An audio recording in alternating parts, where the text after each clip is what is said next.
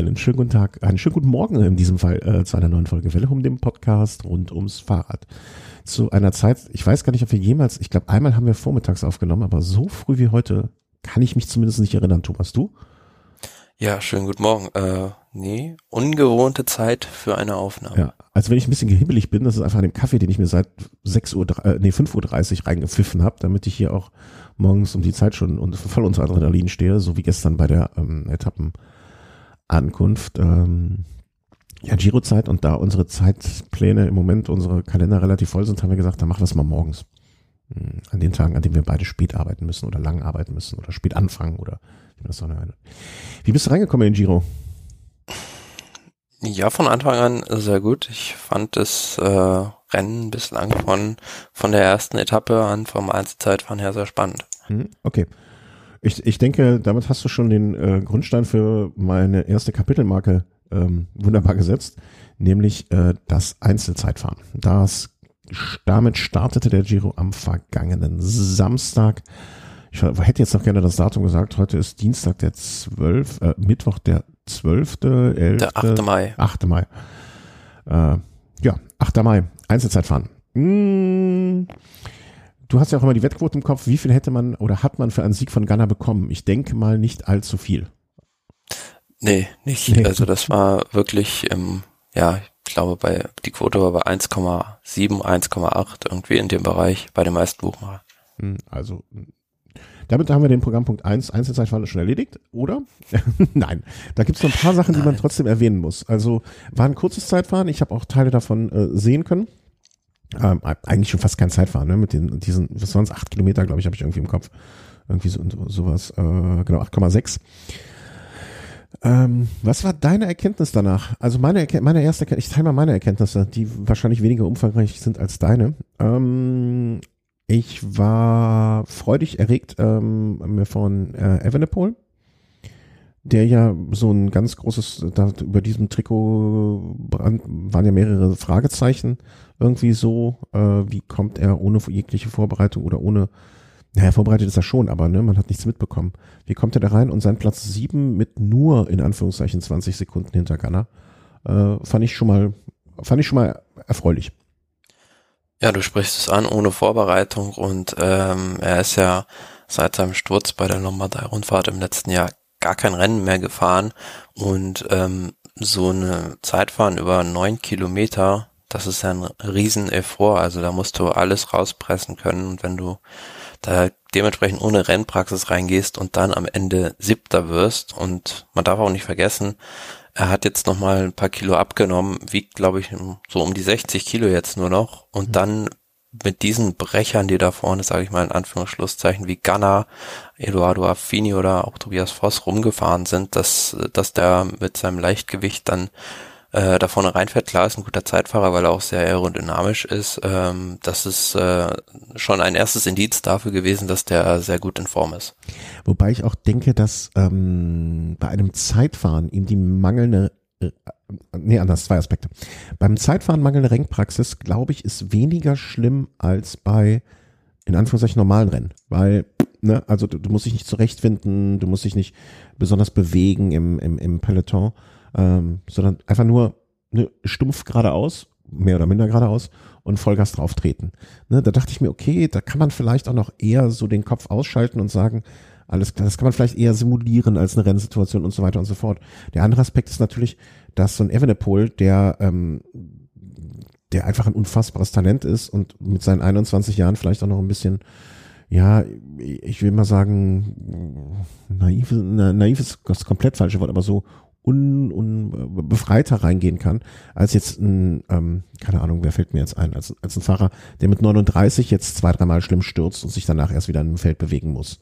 Ja, also so eine Unbekümmertheit, unbekümmert ist das richtige Wort. Ja, aber man sieht ja schon, also hat sich da ein Hüftbruch zugezogen und Zeitfahren ist natürlich eine besondere Position. Ja. Ähm, das, äh, da musst du halt äh, in einer unbequemen Position, sage ich mal, äh, viel Druck auf die Hüfte ausüben und das scheint wieder gut zu funktionieren. Ja, okay. Ja, das stimmt auch. Das ist auch ein Aspekt des Ganzen. Aber erfreulich, ne? Also, dass man jetzt nicht da schon, dass man ihn da nicht mit einer Minute reinkommen sieht und sich denkt, so, na, vielleicht ist das doch zu früh, vielleicht wird das doch nichts.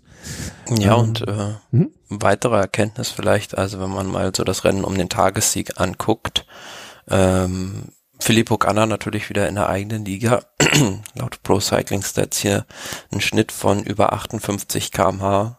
Das ist ja Wahnsinn. Also waren ja jetzt auch zwei, drei Kurven drin in dem Zeitfahren.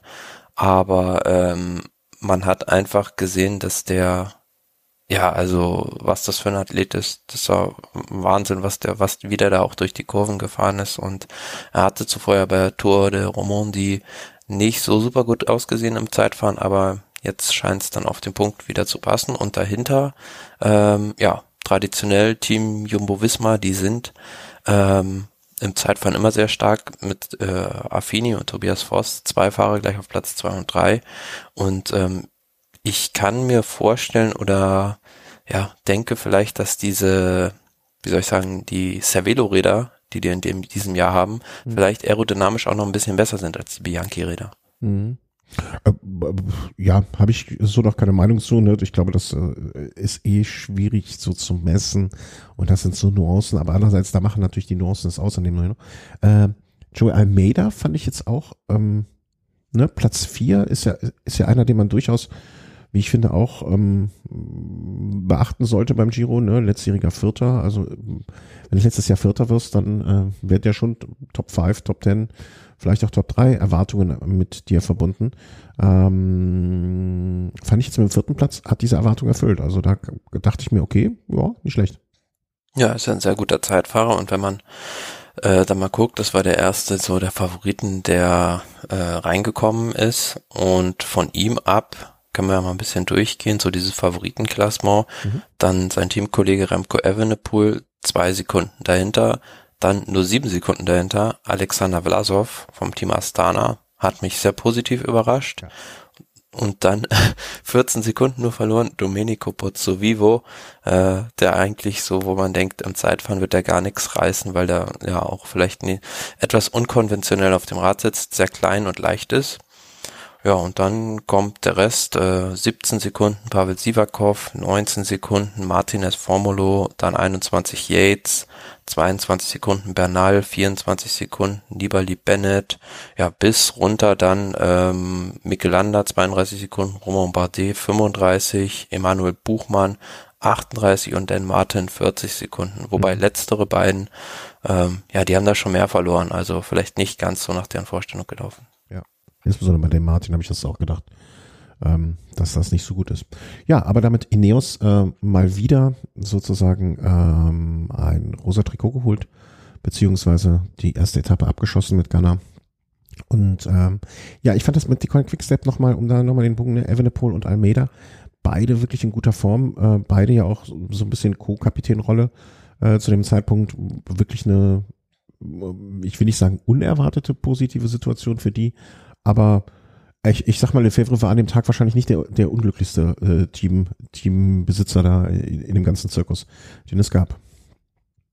Nee, ja, also, also, hat seine zwei Leute für die Gesamtwertung da äh, gut platziert. Ja, also von Glück zu reden ist da, finde ich, immer ein bisschen schwierig, falsch, obwohl so ein Zeitfahren, gerade so ein kurzes, auch ein bisschen, naja, Fortune braucht, aber ähm, die Koenig Quickstep auf jeden Fall gut dabei. Etappe Nummer zwei kommen wir dann direkt zu. Das war eine Etappe, wo wir vorher gesagt haben, auch alles andere als ein Sprint würde uns jetzt überraschen. Und so ist es dann auch eigentlich gekommen. Ähm, eine Sprintankunft in Novara, wenn ich das richtig ausspreche. Ja, Stupingi nach Novara 179 Kilometer. Und ich weiß, ähm, in unserem internen Chat habe ich noch geschrieben, irgendwie so, weiß gar nicht mehr wie viel, so vier, fünf, sechs Kilometer vor Ziel ähm, oder zehn, keine Ahnung, jedenfalls weit genug vom Ziel, habe ich schon geschrieben. Ich habe irgendwie ein schlechtes Gefühl. Ich glaube nicht, das geht gut. Ich kann das auch gar nicht ich, und ich konnte es auch nicht. Ich glaube, du hast nachgefragt. Mm, oder ich bereitete mich innerlich schon auf die Nachfrage vor. ich konnte nicht genau erklären, warum. Also ich glaube, es war irgendwie, ich hatte mir, äh, jemand hat mir das Programmheft erfreulicherweise zukommen lassen, ähm, habe mir da nochmal die letzten Kilometer angeguckt. Diese Sprintankunft war ja durchaus keine einfache. Es war jetzt nicht irgendwie so die letzten zwei Kilometer geradeaus auf einer Autobahn. Nee, war sehr kompliziert. Also ähm, die letzten 300 Meter waren wie im Prinzip wie so eine leicht gezogene Rechtskurve, mhm. also wo ähm, man schon vorher eine sehr gute Position haben musste und ähm, ja, wie gesagt, wie du schon gesagt hast, ungewöhnlich eigentlich für die erste richtige Etappe bei einer Grand Tour gab eigentlich im Prinzip gar keine Stürze und ähm, alle sind heile durchgekommen, aber man muss auch generell sagen zu der Etappe, die haben es da noch sehr, sehr locker ange angehen lassen. Also vorne raus waren war eine Ausreißergruppe mit Wildcard-Teams, die konnte man gut kontrollieren. Ja, und dahinter hat man sich äh, dann voll auf den, auf den Zielsprint, Zielsprint beschränkt. Mhm, also auch wenn man das jetzt mal vergleicht, Durchschnittsgeschwindigkeit von 41, ähm, da, da hat man schon schlimmere Etappen gesehen, ähm, also was heißt schlimmere, aber ne, wo es mehr zur Sache ging, bei dieser 180 Kilometer ähm, was ich noch gedacht habe, Hepipura, das hatten wir, glaube ich, bei der letzten Etappe auch schon mal oder, oder bei einem der letzten Rennen gesagt, äh, angesprochen, ähm, wie gut diese neuen Absperrungen sind. Weil ich glaube, mit einer anderen Absperrung ähm, wüsste ich nicht, ob Gaviria noch so fröhlich durch die Gegend gucken würde. Weil er war jemand, der von diesen Absperrungen profitiert hat, im Sinne von, früher hätte es ihn wahrscheinlich geschmissen oder hätte sich aufgehangen. Ja, er wäre fast im Sprint von seinem eigenen Anfahrer Juan Sebastian Molano abgeräumt werden. Ja, kann man schon fast sagen, ist wie klingt wie der Anfang eines äh, schlechten Witzes, treffen sich zwei Kolumbianer im Sprint, was also eigentlich auch gar nicht der naturell ist, aber das sind halt zwei sehr gute Sprinter, beziehungsweise ein guter Anfahrer und ein guter Sprinter.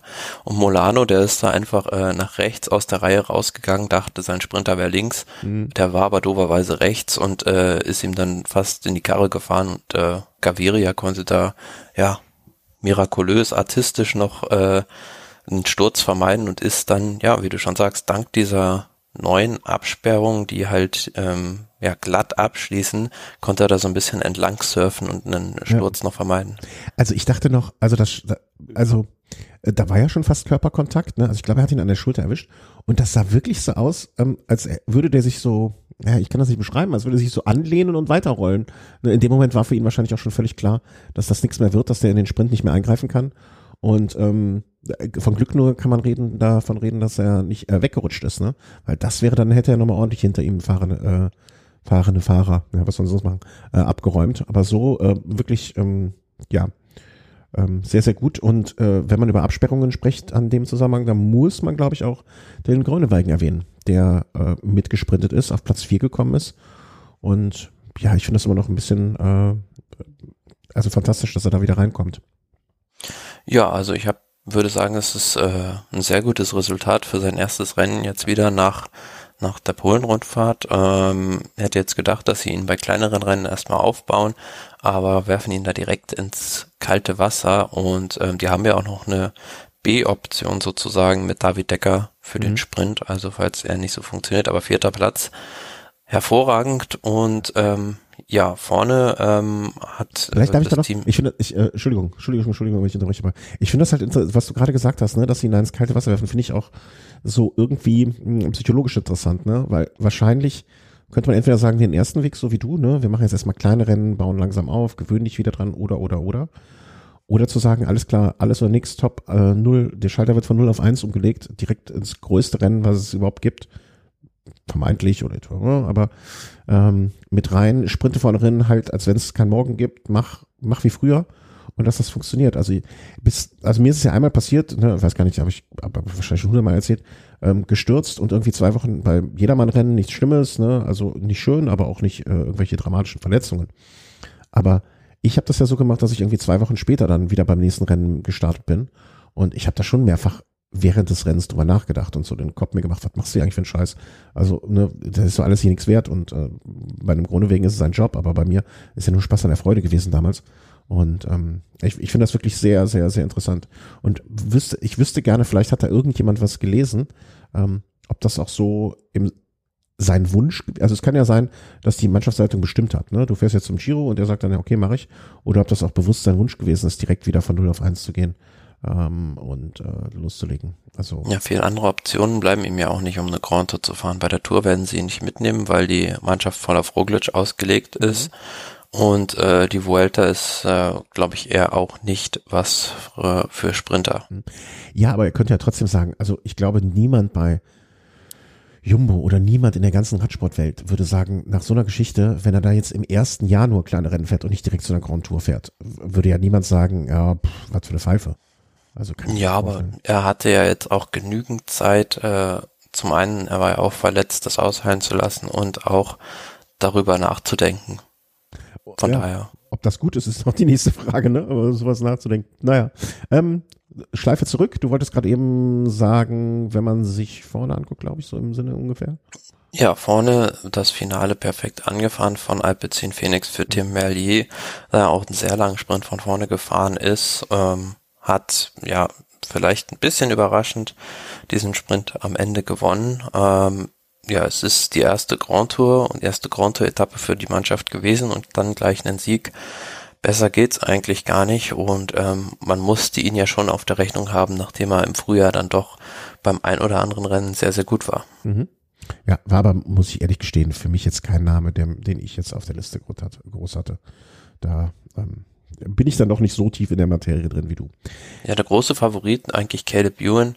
Ähm, der, der hat so ein bisschen, oder die Mannschaft Lotto Sudal hat so ein bisschen diese Zielankunft verpasst. Die waren zu weit hinten und sind dann gar nicht mehr nach vorne gekommen. Deswegen war auch dann am Ende nur Zehnter. Und ähm, ja, hinter Merlier, Giacomo Nizzolo, vielleicht jetzt auch nicht unbedingt überraschend, dass der da auf Platz zwei sprintet. Was ich ein bisschen überraschender fand, noch Elia Viviani auf der drei. Mhm. Und Sagan dann, um es zu komplettieren, auf der fünf Hintergründe wegen. Ähm, ja, das war, was du gerade eben meintest bei You, ne? Also da hat Lotte Sudal einfach nicht, ich weiß nicht, ob das mangelnde Streckenkenntnis war vorher oder Pech oder eine Kombination aus beidem. Ähm, die haben einfach nicht gewusst, wie sie Caleb Ewan dann nach vorne richtig bringen. Und dass es im Finale so sehr, sehr, sehr schwer sein werden würde, äh, da nochmal jemanden äh, ja, abzuliefern vorne. Ich glaube auch so ein bisschen, die Form ist halt nicht so da bei Caleb Ewan, wie man vielleicht erwartet hätte. Man hat es dann gesehen auf der nächsten Etappe ähm, ist er dann da gleich am ersten Hügel fliegen gegangen, ähm, mhm. wo er doch da bei Mailand Sanremo erstaunlicherweise mit den besten Bergfahrern über den Poggio gefahren ist. Ja, vielleicht, also ne, für Sprinter ist natürlich diese Option, ich bin in der letzten Woche erst fit beim Giro ziemlich für den Eimer. da kommt, kommt ja nicht mehr so viel. Ja, vielleicht auch das Frühjahr ein bisschen überzogen, hm, schwierig, schwierig einzuschätzen, finde ich. Ähm, er ist ja, wie du schon sagst, ne, man muss ja auch mal wenn man die anderen Etappen betrachtet, die noch kommen, jetzt, da war auch nicht so viel, dass man gesagt hat, ähm, naja, also das war jetzt einfach mal nur ein Tag Pech. Ähm, Gesamtklassement äh, nach diesem Tag hat sich dann natürlich nicht viel geändert. Äh, ja, es gab, eine, gab da noch eine spannende Szene beim Zwischensprint. Ah ja, ähm, stimmt. Spannend, lustig. Ich habe mich köstlich amüsiert. Da ist dann, äh, wollte der König Quickstep auf die Bonussekunden sprinten, aber äh, Ineos hat dann aufgepasst und Filippo Ganna ist dann da einfach mal vorbeigefahren und hat äh, denen die Sekunden weggeschnappt. Naja, also das ist ja der eine Teil der Geschichte. Der, der zweite Teil der Geschichte, den fand ich ja noch viel lustiger.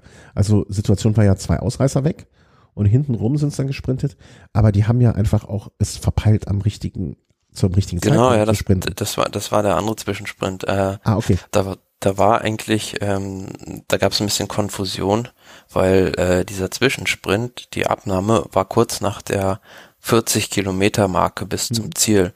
Aber die Sprinter dachten alle, es wäre dieses 40 Kilometer Banner und sind dann auf dieses 40 Kilometer Banner gesprintet.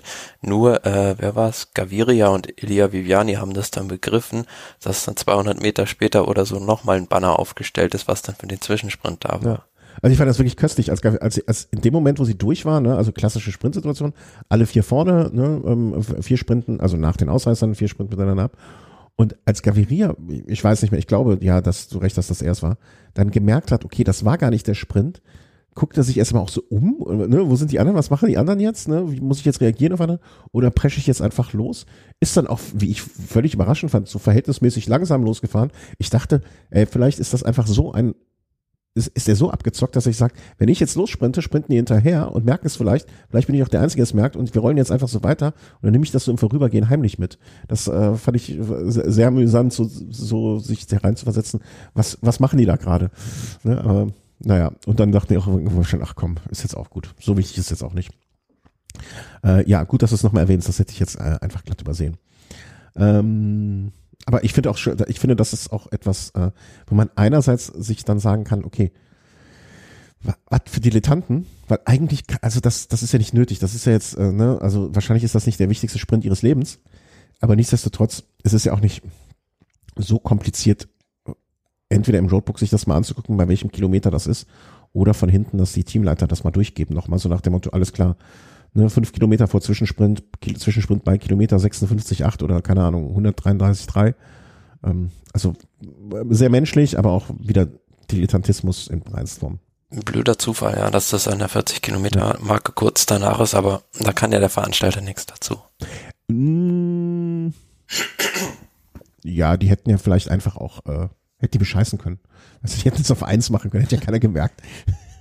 Glaubst du, das hätte irgendeiner gemerkt, wenn die den, äh, wenn die das 40 Kilometer Schild dahin gehangen hätten? Ja, wenn das zweite noch da gewesen wäre, schon. Nee, ich meine, die hätten einfach das 40 Kilometer Schild bei Kilometer dann 39,8 hinhängen müssen. Ach so, ja, da gibt's ja sowieso immer, äh, wie soll man sagen, gewisse Angaben, ähm, äh, Differenzen, die da schwanken äh, mit dem Fernseh-GPS. Ja, das sind einfach ein bisschen Toleranzen, das kann man nicht so. Also, also, ja, nicht so. Gesamtklassement, Filippo Ganna vor Eduardo Affini, vor Tobias Voss. Evenepoel hat sich um drei Plätze nach vorne gekämpft an dem Tag. Ich denke, das wird irgendwie eine Zeitgutschrift irgendwo gewesen sein. Genau, was wir gesagt haben. Ja, auch beim Zwischensprint. Ne, und äh, Platz 4, 5, 6, alles die Conny Quickstep. Also zu dem Zeitpunkt zumindestens war es so, dass man sagen konnte, boah, läuft gut für Lefebvre und seine Mannen. Äh, Etappe Nummer 3 war die Etappe vom vorgestrigen Montag, um das auch immer wieder mal so zwischendurch einzuordnen. Und das war so ein Tag, wo eigentlich gar nicht, jedenfalls was ich nachgesehen habe in Zusammenfassung, ich konnte es selber nicht ganz sehen ähm, in Zusammenfassung, wo nicht viel passiert ist, wo man aber am Ende als Zuschauer gesagt hat, ach, das ist doch schön, da ist schön ausgegangen. Ja, Biella nach Canale 190 Kilometer mit einem sehr welligen Finale. Und ähm, da war eine Ausreißergruppe vorne. Und hinten hat versucht, Broa das Rennen ähm, zu kontrollieren für Peter Sagan und auch ein bisschen schwerer zu machen. Man hat gesehen, die sind an diesen beiden Anstiegen in der Mitte drin richtig Tempo gefahren und hinten raus sind dann auch die meisten Sprinter rausgeflogen. Mhm. Um, ja, und ähm, mich persönlich hat es dann gefreut, dass ein Überlebender aus der Spitzengruppe ähm, durchgekommen ist, weil die sich hinten einfach verpokert haben. Ja, total schön. Also, und äh, bei allen Argumenten, die man ja auch sonst gerne mal hört, gegen GP, äh, nicht gegen GPS, gegen äh, Funk und so weiter, man sieht irgendwie mit ein bisschen Glück und Herz in der Hand und ähm, auch einem, immer noch, wie ich finde, das Einzige, was ich sehr irritierend finde, ist den Helm, den er aufhatte, den ich wirklich, der, der, den hatte, der, der war in meiner Wahrnehmung irgendwie in den, aus den 90ern hat er den aus dem Schrank geholt. Ähm, es klappt doch noch, dass Ausreißer an so einem Tag irgendwie was machen. Und war jetzt eine Etappe, wo wir auch, glaube ich, vorher gesagt haben, das wird mit Sicherheit eine Sprintetappe. Also von dem letzten Hügel bis, in, bis ins Ziel ist die Strecke lang genug. Äh, da passiert nichts groß. Ähm, insofern äh, schöne Sache. Also rundrum, rundrum glücklich für Taco van der Horn äh, von Monty, nee, wie hieß die, heißen jetzt Intermarché, Monty Gobert, Matt, pff, keine Ahnung. Monty ja, Intermarché, Vanti Gobert. Ah, okay. Und ähm, man muss ja sagen, äh, sie waren die einzige Mannschaft in der World Tour noch ohne Saisonsieg und dann haben sie gleich so ein Ding abgeschossen. Hm. Um, ja, und ist jetzt auch nicht so, dass der, äh, dass, dass das Seniore Taco vorher schon irgendwie jetzt besonders aufgefallen wäre durch viele großartige Siege. Ne, also so jemand. Nee, ich glaube, er wollte sogar äh, zwischendurch schon mal aufhören. Ähm, das ist äh, ja eigentlich im Prinzip auch ein Fahrer, der der jetzt auf keinem Terrain zur absoluten Weltklasse gehört, sondern eher jemand äh, Kategorie Helfer oder ähm, ja Baroudeur, der es halt über Ausreißergruppen hm. versuchen muss. Aber ja. es war ganz lustig, bei Twitter hat dann jemand geschrieben, er ist der erste Fahrer seit Ivan Mayo, ähm, der im Zusammenhang mit einer mit einem Fast Food etwas in seinem Namen hat. Äh, sehr schön. Ähm, werde ich mal, äh, werde ich mal überprüfen. Ich, ich, ich behalte diesen Satz mal im Hinterkopf. Und äh, der, der was gewonnen. Es gab mal einen Fahrer, der hieß Bo Hamburger. Ja, stimmt. An den erinnere ich mich auch noch. Ähm, aber da, da muss es doch noch was geben. Also alleine, wenn ich mir jetzt mal so, äh, ich, ich denke, die Aussage behalten wir mal im Hinterkopf und äh, ich würde darauf wetten, dass wir irgendeinen Fahrer noch, ähm, vielleicht gibt's aber auch so Essen, das wir gar nicht kennen. Ne? Also so, keine Ahnung, vielleicht gibt es in ähm, irgendwo in Südamerika ein Puccio, der äh, ne, das ist so ein Reisgericht, ne, ein vegetarisches Reisgericht oder so, was wir einfach noch nicht kennen und das da ein ganz riesen Ding ist. Also ähm, ich, ich gehe jetzt, du hast mich jetzt damit angefixt. Ich gehe jetzt hier die Liste durch und gucke irgendwelche Namen, die mit Essen zu tun haben könnten. Aber, ne, oder vielleicht ist ein Großschartner, vielleicht noch so ein Käse, ne, ein Tiroler Käse, Bergkäse, den hier auch keiner kennt und ähm, äh, ja, ich höre jetzt auf. Ähm, ja, ja, aber, aber um nochmal darauf zurückzukommen, dahinter die Situation mit den Sprintern. Bora Hans Groh war danach natürlich äh, stinksauer, weil die gesagt haben, keiner hat uns geholfen und äh, haben da voll ihr Unverständnis für geäußert. Kann ich auch nachvollziehen, weil für die anderen ähm, ist ja klar, also ähm, du musst erstmal die Ausreißer einholen, dann gibt's immer noch eine Chance und so ist von vornherein klar, dass du nur um den zweiten Platz äh, fährst, beziehungsweise sprintest mit deinem Sprinter, war es so gefühlt so ein bisschen das Rennen ähm, der anderen Mannschaften. Wir versuchen gegen Peter Sagan zu fahren, statt um den Sieg. Hm. Ja, kann ich einerseits ein bisschen nachvollziehen, diese, diesen Unmut, möchte ich es mal sagen. Andererseits, mein Gott, das ist Radsport, ne? Wenn die anderen keinen Bock haben oder keine, keine Aktien im, im, im Portfolio haben, weswegen sie das machen sollen, warum, warum sollen sie sich da anstrengen? Also, ich finde manchmal dieses Rumgeschimpfe auf andere Teams und so weiter nicht wirklich erbaulich, um es mal vorsichtig zu sagen. Also, Ralf Denk lehnt sich da schon, er hat immer einen Punkt, aber, mh, mm, man, man muss auch nicht immer, wenn man Pech hat, es auf andere dann schieben. Ne? Also es kann auch mal, kann auch mal sagen dann an der Stelle so, ja, ist nicht gut gelaufen. Ne? Zum Beispiel, wenn jetzt so ein Caleb Ewan, der ist an dem Tag mit 14 Minuten Rückstand reingekommen, wenn ich das richtig sehe. Ne? Ist schon mal ein komplettes Team, was da rausgefallen ist für die Verfolgung. Ähm, ne? Hätte auch anders laufen können. Und manchmal hat man auch einfach Pech und nicht, äh, haben sich nicht alle gegen einen verschworen. Mehr gibt's aber zu der Etappe, glaube ich, dann auch nicht zu sagen. Im Gesamtklassement hat sich nur insofern etwas verändert. Da, wer war es denn? Einer ist doch komplett abgestürzt. Äh, helf mir mal auf die Sprünge. Hm, Jos van Emden beispielsweise. Nee, äh, Gunner, Gunner, Gunner ist doch äh, sozusagen abgestürzt an dem Tag. Nein, der hat das Trikot verteidigt. Äh, wo war ich denn jetzt hier? Wo hab ich denn? Nee, Quatsch, Gunner ist drin geblieben. Wer ist denn einfacher? Muss doch vom Platz. Wer war denn am Tag vorher auf Platz zwei? Der. Jetzt müssen wir mal hier. Eduardo Affini. Hm, genau. Der hat an dem Tag 114 Positionen verloren, weil er ja. neun Minuten und ein bisschen Rückstand kassiert Genau, das war der Unterschied. Ich habe die ganze Zeit gesucht, jetzt wer war, wer ist denn da so, weil alle sind ein Platz aufgerückt, beziehungsweise vier Plätze aufgerückt, äh, ab Gianni Muscon. Ähm, genau, aber Gunnar vor Tobias Voss vor Remke Evenepoel, der jetzt immerhin schon auf dem Podium äh, steht an diesem Tag. Ja, und vielleicht auch ganz interessant, so dieses Rennen um das Bergtrikot äh, findet äh, so in, den, in, ja, in der breiten Öffentlichkeit, hätte ich fast gesagt, nicht statt, aber ist so ein bisschen so ein Randaspekt immer nur auf den ersten Etappen. Ich finde es immer ganz spannend, also diese Wildcard-Teams, Eolo, Cometa, Androni oder auch Bardiani, die kämpfen halt wie die Verrückten darum. Mhm. Und so an den ersten äh, drei Tagen hat sich dann Vincenzo Albanese von Eolo Cometa äh, das Bergtrikot geholt, weil er jede Bergkuppe so gefahren hat, als wäre es sein letzter Sprint im Leben. ja, das stimmt. Ähm, kommen wir zur nächsten Etappe und das ist die von gestern und da ging hier bei uns im internen Chat schon, äh, brach schon die Hölle los und äh, Chris kam aus der Versenkung äh, heraus und äh, äußerte sich, äh, es war die Etappe von Piacenza nach Sestola äh, sollte die ersten Hügel beinhalten, Berge, Hügel, wie auch immer. Man könnte es schon, also von einer Bergankunft zu sprechen, möchte ich mich fast noch ein bisschen gegen wehren. Aber ähm, ja, es, es war so, dass wir, glaube ich, wenn ich mich recht entsinne oder vielleicht auch gerne es so hätte, dass wir gesagt haben, da kann man zumindest schon mal, da kann schon was passieren, muss aber nicht. Und ich habe ja immer bei solchen Etappen oder bei, bei, bei solchen Grand Touren grundsätzlich so die Angst, dass man Erwartungen hat an der Etappe und die werden nicht erfüllt, weil dann doch alle stillhalten. Und wenn ich mit dieser Erwartungshaltung in die Etappe reingegangen wäre, dann wäre ich definitiv nicht enttäuscht gewesen. Weil, als du zu mir meintest, du mir geschickt hast, ab Kilometer 10 vor Ziel gucken, lohnt sich auf jeden Fall. Kann ich sagen, wenn der Thomas euch sowas sagt, dann ist das nie gelogen.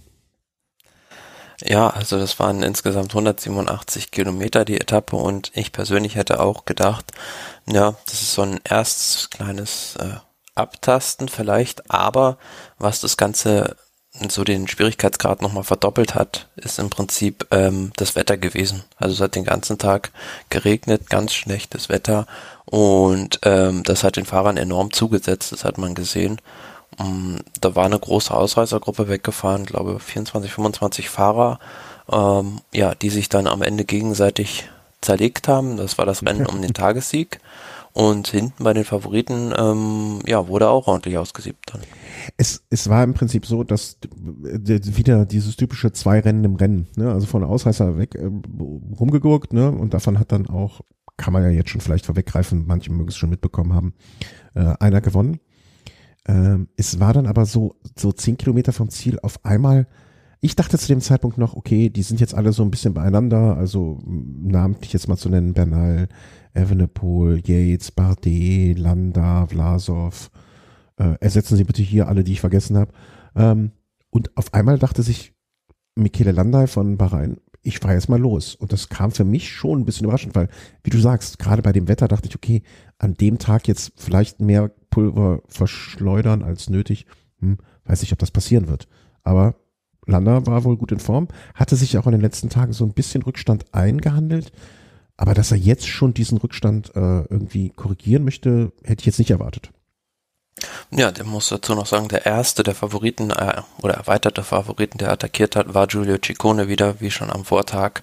Achso, das, und okay, das habe ich nicht Der hat es, der hat ah, es doch, im doch, Prinzip, hat es im Prinzip ganz schlau gemacht, hatte dann einen kleinen Vorsprung schon rausgefahren und konnte dann zu den anderen, äh, mit den anderen, die dann aufgeschlossen haben, mitfahren, aber Landa, wie du es ansprichst, ja, fand ich jetzt äh, im Verlaufe der Etappe nicht so überraschend, dass er da attackiert hat, weil seine Mannschaft hat auch schon ähm, im Vornherein, äh, Vorhinein ähm, viel gearbeitet und ähm, an so einem Tag, klar, warum sollst du es da nicht mal probieren? Also so, wenn es äh, regnet und es kalt ist, da kann es immer sein, dass einer einen ganz schlechten Tag hat. Und so war es ja auch. Also ganz rausgefallen aus der Gesamtwertung ist im Prinzip einer, das war nämlich der große Verlierer Joao Almeida an dem Tag. Ja. Und der König Quickstep, der schon recht früh da abreißen lassen musste.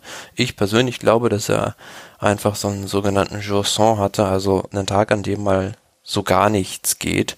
Und ähm, das war halt genau die Intention von Landa, so jemanden zu erwischen an so einem Tag und den aus der Gesamtwertung zu eliminieren und natürlich auch, um einfach mal so die Verhältnisse abzustecken, zu gucken, wer ist äh, wie gut drauf. Ja, stimmt, also Chikone hatte ich komplett vergessen, ähm, aber ich weiß noch, Jens Vogt hat ja auch in der Übertragung immer gesagt, der sieht doch aus, als würde er gar nicht richtig Gas geben, als würde er, ne, als würde er nicht alles reinlegen und und und und ähm, sein Herz in die Hand nehmen. Naja, vielleicht war das auch gar nicht so, äh, dass er unbedingt an dem Tag jetzt das Ding gewinnen wollte, sondern sich einfach ein bisschen Vorsprung verschaffen, ähm, dass er nicht irgendwie äh, auf Attacken, Attacken reagieren muss, sondern das Ganze zwar auf hohem Niveau, aber dann doch ähm, selbstgesteuert äh, mitfahren kann ne? und deswegen mit dieser Gruppe einkommt. Also er sich sozusagen das Heil in der Flucht erstmal, aber nicht alles reinlegen. Ja, Almeida ist jetzt so ein klassischer Kandidat für ein Bergtrikot oder für Etappen. Ne? Also den hat es dann zerrissen und wie du schon sagst, Landa jetzt äh, klassisch einen, einen ähm, Mitbewerber ums rosa Trikot eliminiert und also ich habe mich sehr gefreut für Landa. Hatte ich den nicht sogar auf der Liste hier für mein Herz? Nee, äh, doch, Genau. Landa. Ja, ich habe ja auch gesagt. Ähm, ja, wir beide. Ja, stimmt.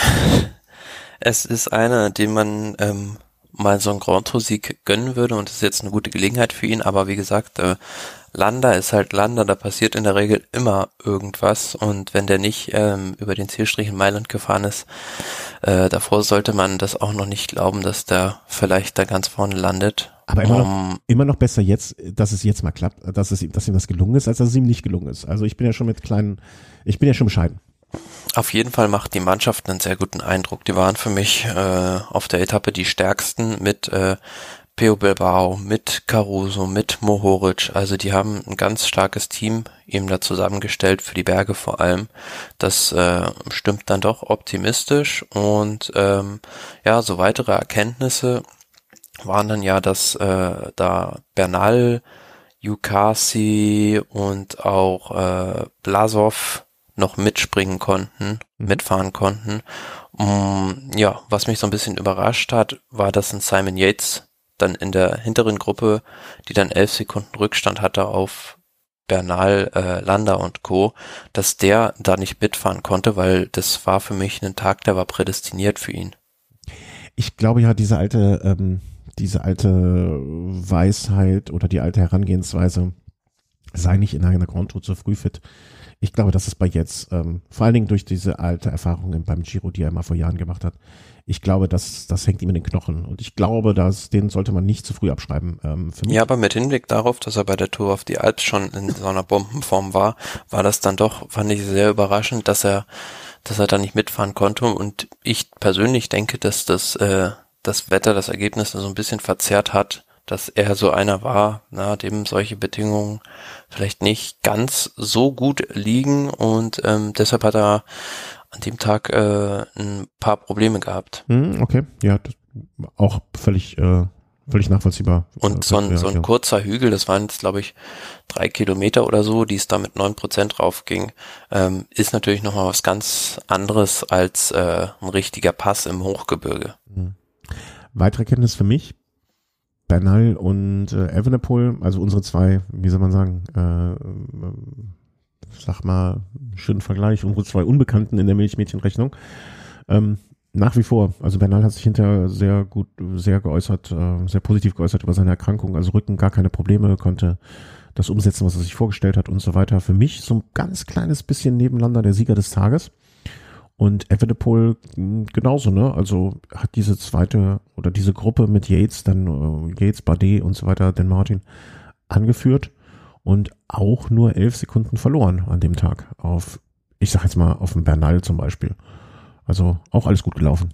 Ja, die sind beide fit, das mhm. sieht man.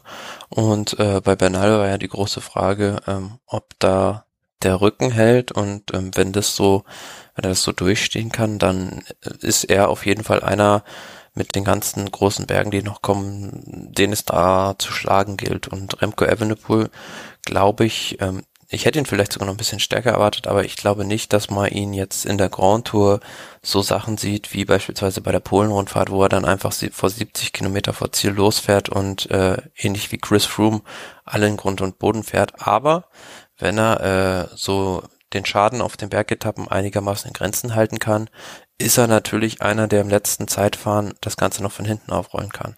Und ich glaube, ähm, überraschenderweise oder etwas, was wir die ganze, schon mehrfach diese Saison angesprochen haben, ähm, vielleicht hat man ihn da von der Conny Quickstep auch ein bisschen mehr an die, äh, an die kurze Leine genommen.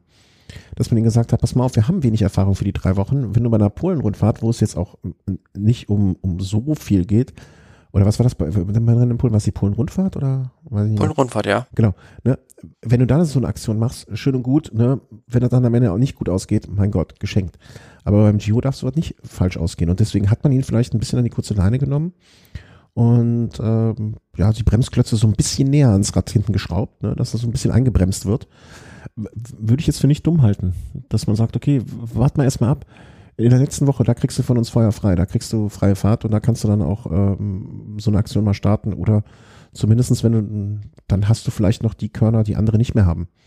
Und das wäre sehr, sehr clever. Bin ich gespannt, ob sich das am Ende des Tages bestätigen wird. Ähm, ja, Bernal, äh, unterschreibe ich so, wie du es gesagt hast, eventuell auch. Alles gut. Ja, wenn man mal so guckt, ähm, diese erste Favoritengruppe kommt mit einem Rückstand von einer Minute 37 rein und dann dahinter dieses zweite Favoritengrüppchen elf Sekunden Rückstand auf diese Bernal-Gruppe, also auf die erste Favoritengruppe. Und dann gab's noch äh, eine weitere Gruppe von den Favoriten. Rückstand zwei Minuten elf, was sind es? Äh, 23, 33, 34 Sekunden. Gut, mhm. äh, Rückstand auf die Bernal-Gruppe. Ähm, mit Nibali, mit Sivakov, mit Emanuel Buchmann mit Pozzo Vivo beispielsweise. Die haben ein bisschen mehr Zeit verloren. Aber es sind tendenziell, finde ich, so Fahrer, ähm, Nibali, Sivakov, Buchmann, denen solche explosiven Berge nicht so sehr liegen. Und ähm, ja, aber man muss halt sagen, aus Sicht von Emanuel Buchmann und Bora Hans Grohe ist es vielleicht schon bisschen viel Zeit, die man in der ersten Woche so liegen lässt. Ja, das kann sich, also entweder, ne, ich wiederhole mich, entweder so eine Taktik, okay, wir warten auf, der, auf die letzte Woche, aber zwei Minuten dreißig jetzt auf, ähm, ich gehe mal darüber, haben wir schon gesagt, wer gewonnen hat? Dombrowski hat gewonnen. Ähm, Genau, ja, aber der, das ist ja nicht der Referenzpunkt. Der Referenzpunkt nee, nee, in der nee, Gesamtwertung ist äh, Alexander Blasov auf Platz 7. Ja, ja. Nee, ich wollte nur, äh, wir wollten, um zumindest um der Chronistenpflicht nachzukommen, noch erwähnen, wer gewonnen hat, die Etappe. Das hatten wir, glaube ich, noch nicht. Ähm, zwei Minuten 29 jetzt auf, der ja auch nicht der Referenzpunkt ist, äh, Alessandro De Marchi, der ins rosa Trikot geschlüpft ist. Aber du sagst es richtig, ne? Also eine Vlasov mit 1,24, da liegt er also schon ein, hat er eine gute Minute, eine sehr gute Minute verloren. Und ähm, also, ja, also es ist noch nicht sein Terrain, da, da kann noch. Nach meiner, meiner Meinung nach ist es ja so, wie ich es rausgehört habe aus den ganzen äh, Interviews, die von der Mannschaft kommen.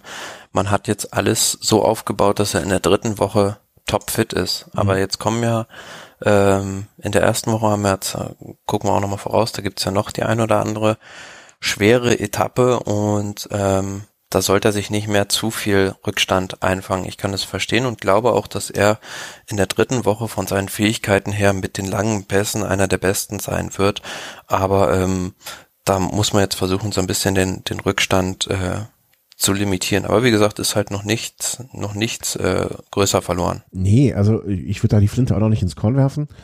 Aber ähm, ich würde mit dem Durchladen der Flinte, um in diesem Bild zu bleiben, auch nicht mehr allzu lange warten. Ne? Also zumindestens ich verstehe halt auch die Taktik bei dem Team teilweise nicht, weil man setzt auf der einen Seite ähm, mit Peter Sagan so ein bisschen auf so eine lame duck, würde man in der Politik sagen. Das ist jemand, der wahrscheinlich im nächsten Jahr, lehne mich da mal ein bisschen aus dem Fenster, nicht mehr in der Mannschaft sein wird. Mit Buchmann hat man gerade den Vertrag verlängert und auf der äh, Etappe, wo ähm, keiner mit Bora fahren wollte, hat man da einige Helfer von Emanuel Buchmann schon so in Anspruch genommen.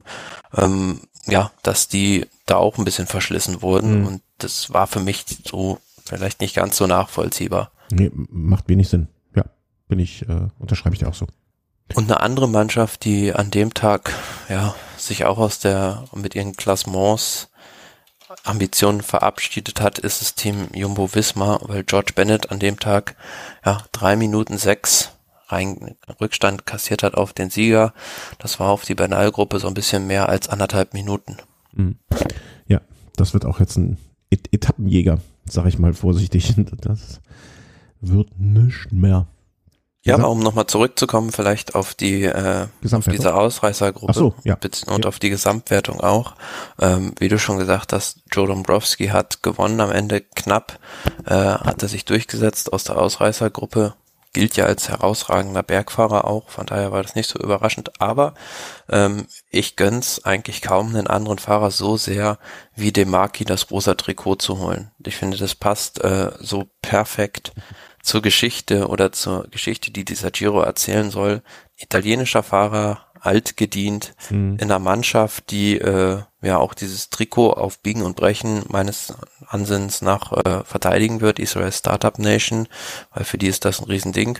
Und Demarki, ja, also dem gönne ich das so richtig, das ist so ein bisschen der italienische Jens Vogt, äh, der, was weiß ich, wie, wie oft äh, mit seinen 34 Jahren in irgendwelchen Ausreißergruppen war, hat, ähm, glaube ich, auch mal eine, eine Tour-Etappe gewonnen, wenn ich mich nicht irre. Hm, äh, zumindest. Ich guck mal her. Äh, Vuelta España, drei Stück. Drei, ja genau, drei Vuelta-Etappen. Dann war es bei Dauphiné, wo er mal eine Etappe geholt hat.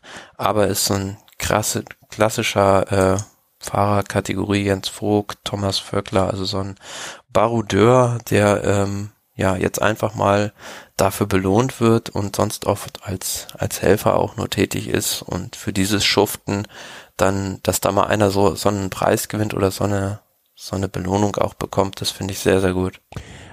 Ergänzend noch, äh, in den letzten Tagen gab es ja in Deutschland auch so ein bisschen, bisschen leise Kritik. Ähm, Unverständnis wurde geäußert von Rick Zabel, ähm, dass Israel Startup Nations ihn und Greipel ausgebotet hat für den Giro, um es ein bisschen drastischer auszudrücken, vielleicht als er oder andere Worte zu benutzen, die er genutzt hat. Ähm, da sollte irgendjemand von der Teamleitung sich das auch wirklich, ähm, also sollte es jemand aus dem Teamleitung geben, dem das so wichtig ist, darauf zu reagieren, dann wäre jetzt äh, ein Zeitpunkt, wo man sagen könnte, okay, ihr hättet uns jetzt nicht geholfen, das Trikot da weiter, oder ihr hättet uns wahrscheinlich helfen wollen, das Trikot zu verteidigen, aber mit anderen Leuten können wir das besser. Und ähm, insofern aus der Perspektive auch vieles richtig gemacht. Ja, auf der anderen Seite ähm, haben sie natürlich mit Dan Martin einen Gesamtklassementfahrer und sie haben, es gibt natürlich beim Giro so einige Etappen, die bisschen schwerer sind und vielleicht für diese Flachsprinter auch nicht so geeignet sind. Und da haben sie ja jetzt mit Patrick Bevan und auch mit einem David Chimolai schon zwei recht gute Leute, die äh, da am Ende noch gut sprinten können. Und da wären dann so ein Zabel und äh, einen Greipel noch dazu, wäre vielleicht ein bisschen zu viel an Sprintern. Mhm. Ja, also selbst wenn man jetzt aus deutscher Perspektive sagen würde, okay, wirklich in der Tat schade, aus Teamperspektive durchaus nachvollziehbar. Ähm, du sagtest, Alexander De Marti, äh, De Marchi äh, dementsprechend im rosa Trikot. Joe Dombrowski hat sich auf, Teampla äh, auf Teamplatz, auf Platz zwei katapultiert. Ähm, und der erste der wirklichen Favoriten ist dann auf Platz sieben vom Team Astana, Vlasov vor Evenepoel auf Platz acht. Ja, und dann so weiter und so fort. Äh, Bernal auf elf, Landa auf 15, 16 mehr Yates und so weiter und so fort. Vielleicht mal kurz äh, gepunktet Trikot im Moment noch einigermaßen uninteressant. Tim Merlier, ähm, Bergtrikot. Joe Jombrowski hat sich das durch diese Etappe dann auch direkt mal einverleibt. Ähm, Attila Falter, ah, der mir noch relativ unbekannt, also noch nie gehört, um ehrlich zu sein, ähm, auf Platz 1 der Jugendwertung und Bahrain damit auch auf Platz 1 katapultiert von der Mannschaftswertung würde ich sagen, gehen wir über zum Vorausschautag. Also wie laufen die nächsten Tage? Wie läuft der Tag heute? Ähm, heute, wir zeichnen am Mittwochmorgen auf. Ähm, wir werden, haben geplant für Sonntag die nächste Aufzeichnung, deswegen werden wir diese Tage mal so kurz anreißen, behaupte ich einfach mal. Ja, heute, wenn man guckt, ähm, ist eine Etappe ähm, von Modena nach Cattolica, 177 Kilometer. Im Prinzip ist das äh, Profil tellerflach und man sieht auf der Karte ja auch, ähm, dass die also von Modena nach Cattolica äh, einfach nur geradeaus fahren. Also da gibt's kaum mal eine Kurve irgendwie in der Strecke. Und ähm, ja, ich rechne da fest mit einem Sprint. Das Einzige, was passieren könnte, ich habe mir das auch schon so ein bisschen äh, bei Windfinder angeguckt, dass da eventuell äh, Richtung Meer, die fahren da auch an Rimini, ist vielen vielleicht ein Begriff vorbei, bisschen Wind sein könnte, also ja, aber das ist wenn denn, ja, so 15 bis 20 kmh Schiebekante, glaub nicht, dass da großartig was passiert. Nee, also äh, da sind wir völlig einer Meinung, da passiert heute gar nichts. Das wird ein Ausruhtag. Äh, also Ausruhtage klingt jetzt auch blöd, aber ähm, insbesondere. Was für die Sprinter. Ja, es wird was für die Sprinter, sehr schön. Das Einzige, was ein bisschen kompliziert ist, ist so, also diese Anfahrt im Finale drin, wo man dann ähm, ja auf den letzten zwei Kilometern noch einige scharfe, schärfere Kurven hat. Also denkst du, dass Gaviria heute, heute noch, morgen noch mal beim Frühstück daran erinnert, dass er immer rechts rausfährt und dass dabei diverse Blicke zu, zu Anfahrern äh, schicken wird? Ähm, das Mittwoch, Donnerstag ähm, wird es dann so eine Etappe, wo ich auch sage, na, vielleicht landet die zweite. Ja, am, äh, was ist das dann, am Donnerstag, Donnerstag also am Feiertag, ähm, ist eine Etappe über 160 Kilometer von äh, Grotte di Frasassi nach Ascoli Piceno mhm. San Giacomo. Ähm, ist eine Bergankunft und ähm, ja, zum Schluss geht's da nochmal recht happig bergauf und zwischendrin ist auch ein ordentlicher Brocken drin. Mhm. Also ich rechne damit schon, ähm, dass da die Favoriten boah, sich nochmal so antesten. Der Berg zum Schluss sind gut 15,5 Kilometer mh, mm, und ähm, 6 Prozent im Schnitt und diese letzten 5 Kilometer fast 8 Prozent im Schnitt. Also da wird es schon den ein oder anderen Abstand mit Sicherheit nochmal geben. Äh, ich kann dir sagen, wer gewinnt an dem Tag. Ich habe ich hab heute Morgen im Kaffeesatz schon geguckt. Ähm, das ist relativ einfach, äh, auch wenn es eine sehr romantische Sicht auf die Dinge ist. Äh, Vincenzo Nibali schießt an dem Tag die Etappe ab. Und zwar wird er bei der, also ne, äh, es wird sich nicht viel tun. Ähm, es setzt sich eine große Gruppe mit allen wichtigen Menschen, äh, also die Sprinter werden bei dem Berg in der Mitte, ähm, Sprinter und so weiter, das, das Fußvolk sozusagen wird abgehangen. Es wird sich eine äh, Gruppe mit, ich sag mal, 30 bis 40 Fahrern absetzen auf diesem Anstieg. Bei der langen Abfahrt wird Nibali sich nochmal absetzen mit vier, fünf guten Abfahrern und wird dann hinten äh, und wird zwischendurch noch äh, an Kelle, an nicht Ewan, ähm, an Bernal und ähm, Yates und wer ist der dritte im Bunde? Also vor, vor allen Dingen Bernal, Yates und Landa wird darüber raunen. Ich mache nur Etappensiege. Ich gehe nicht auf die Gesamtwertung. Ähm, die sind äh, bereit, das zu glauben. Und äh, dann schießt er hinten raus das Ding ab. Ja, das ist, finde ich, eine sehr träumerische Vorstellung. Also ja, das ist sehr, sehr schön ausgedrückt, so, so sagt er du, du Idiot. Naja, aber wer weiß. Wer weiß wer nee, weiß. ich glaube eher an dem Tag wird es so sein, so Leute wie Landa oder auch äh, Bernal werden tendenziell eher versuchen, weil sie gesehen haben, dass da so Fahrer wie Buchmann, äh, Nibali gewisse Schwierigkeiten in der ersten Woche haben oder auch Yates vielleicht versuchen da noch ein bisschen Zeit rauszuholen. Und bei Nibali muss man ja sagen, der fährt eigentlich ein super Rennen. Man darf nicht vergessen, der ist mit einem gebrochenen Handgelenk unterwegs. Mhm. Ja, eben. Ah, das, das, das wird schon. Vertrau mir. Vertrau mir, vertrau mir. Ähm, da bin ich ganz. Natürlich wird es hinterher anders kommen, aber ich möchte mir so romantische Vorstellungen bewahren. Äh, Freitag, der Tag nach dem Feiertag, für viele wahrscheinlich auch ein Brückentag. Nota, Freitag der 14. zum Glück. Äh, also ja, Notaresco nach Termoli. Ähm, ich denke, wir werden eine Wiederholung der Ereignisse vom Mittwoch sehen. Ja, es sind 181 Kilometer, relativ flach wenn ich das so richtig sehe. Ähm, Sprint-Etappe auf dem Papier. Das einzige, wie gesagt, was da wieder sein könnte, man fährt den ganzen Tag am Meer entlang, am offenen Meer, ähm, an Pescara da vorbei die Ecke. Das könnte eventuell was mit Wind sein, aber sieht man tendenziell beim Giro eher selten. Von daher mhm. rechne ich jetzt mal mit einem Sprintertag. Ja, da bin ich auch sehr stark, äh, also die Meinung teile ich. Äh, das war der Freitag. Kommen wir zum Samstag. Hm, interessanter Tag. Ähm, es wiederholt sich der Donnerstag, äh, es wiederholt sich der Donnerstag. Äh, Nibali raunt rüber. also von der Etappe her ein bisschen ähnlich, ne? Nur mit dem Unterschied, dass der mittlere Berg schwerer ist und der Anstieg hinten deutlich kürzer und äh, knackiger. Ja, also es ist eine Etappe 170 Kilometer von Foggia nach Guardia San Framondi. Ähm, hinten raus, wie du schon richtig sagst, nochmal, ja, mit so einem kleinen Anstieg, also in der mittleren, dieser Bocca della Selva, der ist recht lang, aber von da ist halt noch, ja, ziemlich weit, 50 Kilometer bis ins Ziel mit so einem Flachstück mhm. zwischendrin. Mhm. Könnte man mal die Mannschaft einspannen und dieser Schlussanstieg, das sind, ähm, wenn ich es richtig sehe, okay. gut drei Kilometer. Ja mit was sind das im Schnitt? Boah, ich schätze mal sechs, sieben Prozent. Ja, nee, nicht ganz, auch mal. nicht ganz so viel. Also das letzte Stück hinten raus, also die letzten 500 Meter sind gerade nur noch vier, vier Prozent, zwischendurch mal elf Prozent. Also es ist auch so unrhythmisch ein bisschen, ne? Also da, ich könnte mir vorstellen, ne, früher ein Valverde-Anstieg. Genau, so ein Valverde-Anstieg, äh, was man beim Giro dann bei dem Teilnehmerfeld eigentlich auf Simon Yates rechnen könnte. Mhm. Aber da muss man mal sehen, wie der sich jetzt entwickelt. Ja. Könnte, könnte, so ein, könnte so ein Tag sein, wo sich Simon jetzt, Simon jetzt aus einer größeren Gruppe raussprintet, um sich ein paar Bonussekunden zu sichern. Was mit Sicherheit auch kein dummer Gedanke wäre. Mm, Sonntag geht es dann, ich will nicht sagen grob, grob hügelig zur Sache, aber auch so ein Tag, also ich tippe Sonntag auf Ausreißer. Weil die, für die Profis ist es, also Quatsch, für die Profis sind alles Profis. äh, für die Fefs ist es nicht, nicht schwer, nicht so richtig schwer genug.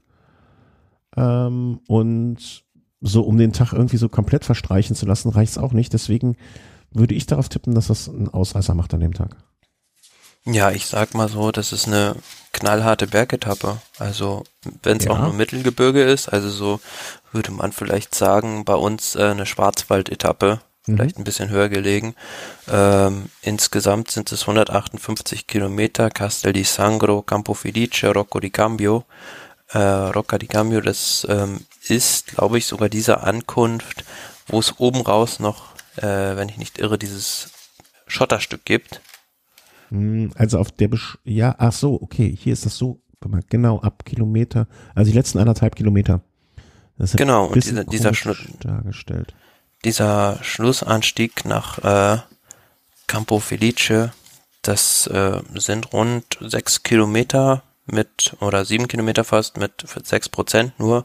Aber wie gesagt, oben raus diese Schotterrampe ist halt sehr schwer zu befahren, denke ich. Also da kommt es auch so ein bisschen aufs Material dann vielleicht an. Aber mhm. ich glaube schon, dass wir an dem Tag, nach dem Tag so ein richtig gutes Bild vom Gesamtklassement haben und da einige noch mehr Zeit verlieren werden.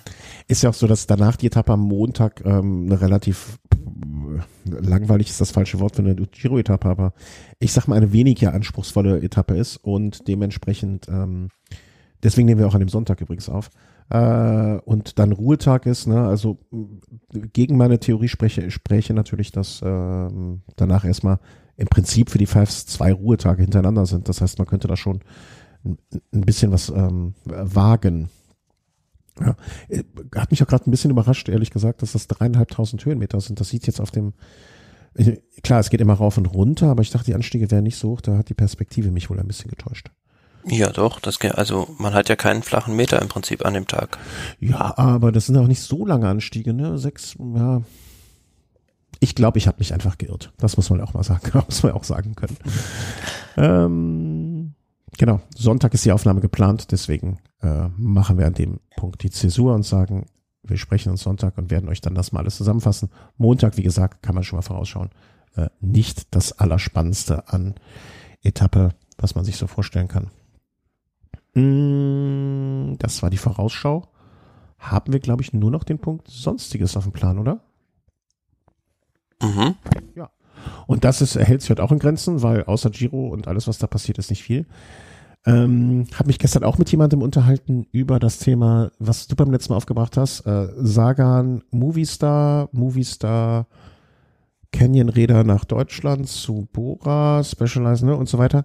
Und der Baustein Sam Bennett kehrt zurück zu Boa. Ähm, könnte ja auch ein interessanter Aspekt des Ganzen sein. Ja, mit Sicherheit. Also Sam Bennett jetzt bei The König Quickstep vielleicht ähm, aufgrund seines Jahressalärs jemand, der nicht unbedingt noch zu halten ist, also natürlich würde ihn Patrick Lefebvre wahrscheinlich gerne behalten, aber äh, kann sich das wahrscheinlich einfach nicht mehr leisten. Und dann stellt er natürlich die Frage, welche Teams kommen so für ihn in Frage? Und da wird jetzt gemunkelt, dass äh, Bora Hans Grohe, Pascal Ackermann abgeben könnte, der in Richtung UAE sich verabschieden könnte und dafür Sam Bennett ins Team zurückgeholt werden könnte. Und Almeida, das, das, äh, das äh, hat mich fast noch mehr überrascht. Ja, das ist äh, sowas, was äh, Patrick Lefebvre wohl äh, offiziell gesagt hat, dass der im nächsten Jahr nicht mehr für die Mannschaft fährt. Auch wahrscheinlich, weil man sich den nicht mehr leisten kann. Also ist halt so ein bisschen schade bei der Mannschaft, dass die guten Fahrer dann auch immer irgendwo abgeben müssen. Mhm. Aber erstaunlicherweise werden die in der Regel nicht besser bei anderen Teams. Also haben wir schon mal darüber diskutiert, dass es da weniger Ausnahmen nur gibt. Und ähm, ja, Almeida ist auch so jemand, der jetzt äh, mit Bora und UAE in Verbindung gebracht wird. Aber ich weiß nicht, ob das so die richtige Strategie ist von Bora, sich da immer bei der König zu bedienen. Vielleicht ist es auch einfach nur, um sozusagen äh, einen Konter auf diese Retourkutsche von Lefebvre in Richtung Bora zu setzen. Und äh, was ich mich aber, also ich finde so eine Aktion, äh, wenn Bennett jetzt zurückkehren würde, das finde ich eigentlich eine coole Sache, weil dann, äh, das würde mir zumindest zeigen, dass sie damals nicht im Bösen irgendwie auseinandergegangen ist. Auf der anderen Seite muss man dann natürlich mal das Management hinterfragen. Ja. Also wenn du so einen Fahrer gehen lässt und der äh, ist bei einer anderen Mannschaft so gut und ich hole den dann zurück, dann äh, sage ich ja schon, du, ich habe damals einen riesen Fehler gemacht und ähm, das äh, ist ja eine. Bankrotterklärung. Mhm, ich weiß nicht so genau. Ähm, man kann ja, wie lange ist Sam Bennett ist ja jetzt vorletzte, also nicht diese Saison, sondern diese 2020er Saison war er ja weg, ne? Ist er gegangen, wenn ich das richtig erinnere, ja. oder? Man kann, man kann natürlich dann immer argumentieren, ja, aber Peter Sagan war einfach der für uns deutlich wichtigere Fahrer Mm, im Sinne von Marketing und so weiter und so weiter, bla bla bla. Die Zeit damals war so, dass wir ihn weggeben mussten. Jetzt ist eine neue Zeit, Umstände haben sich geändert, Sagan möchte nicht mehr hier. Dementsprechend, ähm, es tat uns damals furchtbar leid, dass wir ihn haben gehen lassen. Aber jetzt, Sam Bennett gehört zur DNA von Buran Skruhe. Wir holen ihn zurück. Weißt, was ich meine, ne? Also es, ich kann, ich finde, das kann man das kann man so sehen, wie du es siehst. Ich finde, es gibt aber auch gute Argumente an der Stelle zu sagen, die Zeiten haben sich geändert. Was wir vor zwei Jahren, was vor zwei Jahren richtig ist, ist jetzt falsch. Ähm, wir holen ihn zurück. Also ich kann mir das durchaus, äh, ich, ich kann da durchaus Argumente für finden, sagen wir so rum. Ja, aber so Beziehungen neu aufzunehmen mit der Ex, das äh, ist vielleicht oft nicht so eine, so eine gute Idee. Also ist ein ganz interessantes Thema, das wir im Hinterkopf behalten sollten, wenn wir den Chris wieder in der Sendung haben, weil der Sam Bennett ja auch so ein bisschen kennt und ähm, wird mal gerne seine, seine Meinung dazu hören. Aber was ich noch sagen will. Und man muss ja auch sagen, er hat ja schon mal, er hat ja schon mal Ralf Denk auch eine Stunde im Gespräch gehabt, ohne auf die Aufnahmetaste zu drücken. Das stimmt auch, ja. ähm, aber was ich dazu noch sagen will, also ich finde so, äh, bei Bora Hans Grohe äh, ist so ein bisschen die Außendarstellung ein bisschen unglücklich. Man formuliert, da jedes Jahr riesige Ziele will äh, in Sachen Grand Tours was machen, will, äh, hat man mal gesagt, äh, das beste Team der World Tour werden, aber dafür holen die viel zu wenig aus dem Kader heraus. Die haben einiges an Potenzial. Die haben einen Peter Sagan beispielsweise, die haben einen Pascal Ackermann, der immer noch keinen Saisonsieg hat. Der hat, haben einen Maximilian Schachmann, einen Emanuel Buchmann, aber ähm, da kommt einfach zu wenig. Und ich, wenn so viele Fahrer unter unter den Erwartungen bleiben, dann kann es nicht nur an den Fahrern liegen ich bin auch ja ein großer Freund davon, erstmal abzuliefern und dann den Mund aufzumachen, bevor man ähm, die andere Richtung des, des Vorgehens wählt. Insofern, ja, bin ich bei dir. Also das ist wirklich ähm, kurios. Ich weiß nicht, diese, dieses nach vorne preschen mit den Äußerungen, was das bewirkt, also ob da vielleicht irgendwie eine Strategie auch hintersteckt, die Fahrer so ein bisschen äh, zu kitzeln, herauszufordern, unter Druck zu setzen oder so, ich, äh, ist mir äh, schleierhaft, aber ja, aber wie gesagt, interessant ist ja, dass, wo jetzt diese ganzen Gerüchte kommen mit Sam Bennett beispielsweise und auch Almeida, würde ja theoretisch heißen, dass da einiges am Budget frei wird bei der Mannschaft und das wiederum kann ja nur bedeuten, dass Peter Sagan das Team verlässt. Wobei ich gar nicht weiß, wie viel das am Budget ausmacht, ne, im Sinne von wie viel, also, ne, wenn Specialized eh den Sagan zahlt, dann, ist, dann wird ja kein großes Budget frei, wenn Sagan weggeht. Ne? Ja, aber Ralf Denk wird ja jetzt nicht über Nacht eine, eine Ölquelle in seinem Garten gefunden haben, von daher äh, wird dass sich das Budget auch nicht besonders erhöhen von der Mannschaft, also von den Sponsoren her. Ich, ich, ich überlege gerade, wie er die Ölquelle gefunden hat. Ob er Wünschelrudelgänger ist oder ob er irgendwie so einen texanischen Ölmogul gefunden hat, der eben einfach mal in den Garten umgräbt. Das ist jetzt meine, wie, man, I don't know. Ähm, vielleicht, äh, keine Ahnung, was er da noch in Hinterhand hat. Äh, vielleicht vielleicht ist auch das, wird auch das Wahrheit, was wir schon äh, so spekuliert haben, dass vielleicht Canyon einsteigt und die als Fahrradmarke nochmal mehr in das Team investieren wollen. Genau. Ja, vielleicht gibt's ja, Canyon war ja auch schon mal titelgebender Sponsor von Teams, ne? Vielleicht wird es dann demnächst das Team ähm, äh, Canyon Bora oder Canyon Bora Hans Grohe, Canyon Hans Grohe, who knows, ne? Also ich bin gespannt. Also es, äh, vielleicht will Lefebvre auch einfach nur äh, Sand in die Augen der Gegner streuen und einfach nur für Unmut, Unmut sorgen, Unmut stiften.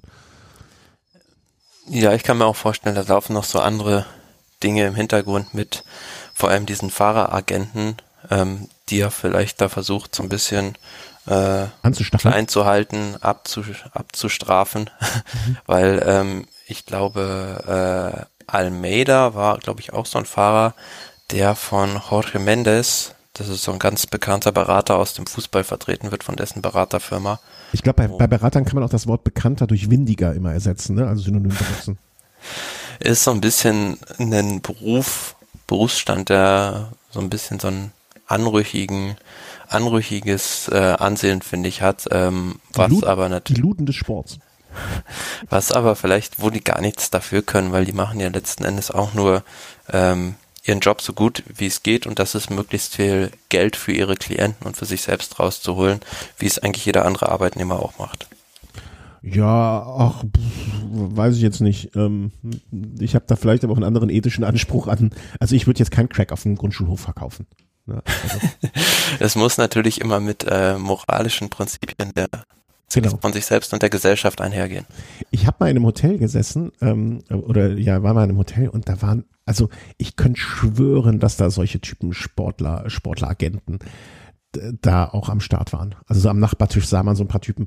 Entweder das waren Boxpromoter, äh, deren, die wenigstens noch mit offenem Visier kämpfen, im Sinne, also im Übertragenen des Wortes, oder es waren solche Sportagenten. Da waren so manche Gespräche, kann auch einfach die Mafia gewesen sein. Aber ich glaube, die Schnittmenge zwischen Boxpromoter, Mafia und Sport äh, und windigen Agenten ist auch recht groß. Also da wird auch mal genauso wie die Fahrradmarke so und so hingetauscht. Aber bevor ich jetzt irgendwas weiteres sage, was dazu führt, dass ich nächste Woche mit Betonklötzen in den, an den Füßen in den Rhein geschmissen werde, ähm, möchte ich das Thema nicht vertiefen.